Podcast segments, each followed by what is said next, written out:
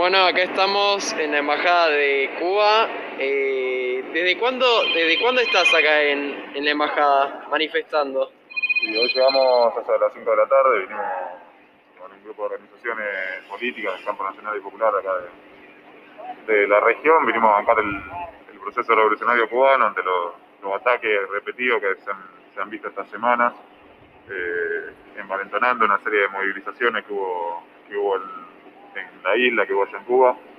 Eh, a nosotros nos parece primero que hay, una lógica intervencionista por parte del imperio norteamericano y por parte de las grandes potencias sobre Cuba, que, lo venimos viendo desde, el inicio de la revolución, hace 60 años que Cuba sufre el más brutal y sanguinario bloqueo económico eh, que haya vivido algún pueblo, que eso es algo que nunca no se tiene que perder de vista a la hora de ver la, situación de crisis que atraviesa el, pueblo cubano y en un contexto de pandemia además se agrava por, por las dificultades que afronta el país para, para atender a su, a su, a su pueblo.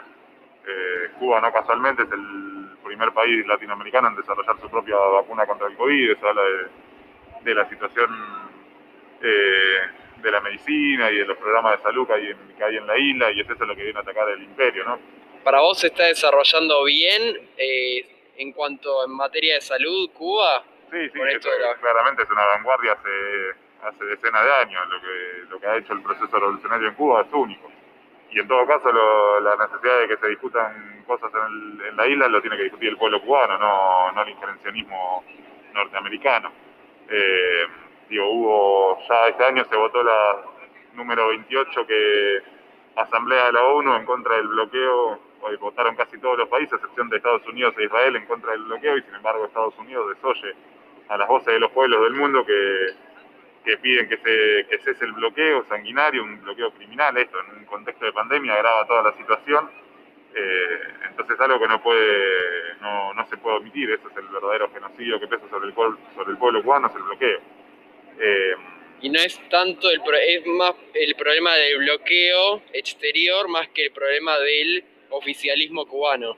En todo caso es algo que lo tiene que discutir el pueblo cubano. Ahora, hasta acá, en estos 60 años, el pueblo cubano ha hecho el mayor programa de alfabetización del mundo, ha hecho los mejores programas de, de investigación en medicina, han, han, llevado, han mandado médicos a, en sus brigadas internacionales a todos, los, a todos los países del mundo. Digo, hasta hace poco lo, lo recibimos acá en Argentina cuando estaba iniciando la pandemia, que vinieron a solidarizarse y acompañar el, a la medicina argentina, o sea, es eso lo que viene a atacar el imperio, por eso es lo que la defensa tan, tan apasionada por parte de todos los pueblos libres del mundo. Entendemos que no, no se puede seguir repitiendo que el imperio norteamericano ataque como, como quiera a los pueblos de, de, América Latina. Vimos lo que pasó en Bolivia, ahora en este momento se está iniciando se están iniciando los procesos judiciales sobre el presidente Macri por la entrega de armas ilegales a la, a la dictadura de Bolivia eh, la derecha en el continente, guiada por el imperio, tiene una estrategia que es atacar a los pueblos, saquear nuestros derechos, nuestros recursos, y eso con eso,